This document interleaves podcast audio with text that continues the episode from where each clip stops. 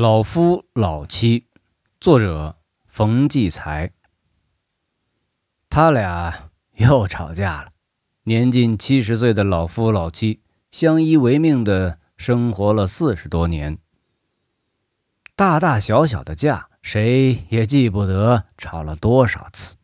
但是，不管吵得如何热闹，最多不过两个小时就能和好。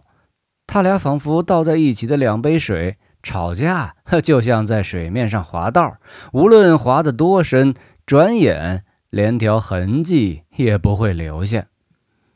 离婚，马上离婚，这是他俩还年轻时每次吵架吵到高潮，他必喊出来的一句话。这句话头几次曾把对方的火气压下去，后来由于总不兑现。便失效了。今天又喊出来，可见他已到了怒不可遏的地步。同样的怒火也在老头的心里翻腾着。只见他一边像火车喷气那样从嘴里不断发出声音，一边急速而无目的的在屋子中间转着圈。他转了两圈，站住，转过身，又反方向转了两圈。然后冲到门口，猛地拉开门跑出去，使劲儿带上门，好似从此一去就再不回来了。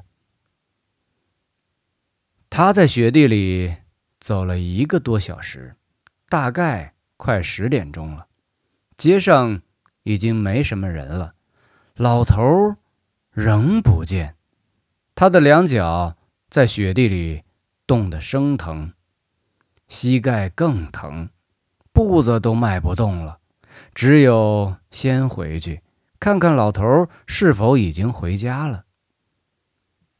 快到家时，他远远看见自己家的灯亮着，有两块橘黄色的窗形的光投在屋外的雪地上，他的心砰的一跳。是不是老头回来了？他走上台阶。打开楼门，当将要推开屋门时，他心里默默的念叨着：“愿我的老头就在屋里。”这心情只有在他们五十年前约会的时候才有过。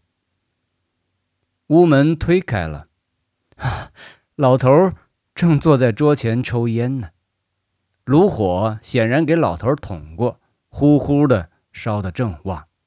顿时有股甜美而温暖的气息，把他冻得发僵的身子一下子紧紧的攫住。他还看见桌上放着两杯茶，一杯放在老头跟前，一杯放在桌子另一边自然是斟给他的。老头见他进来，抬起眼看他一下，跟着又温顺的垂下眼皮。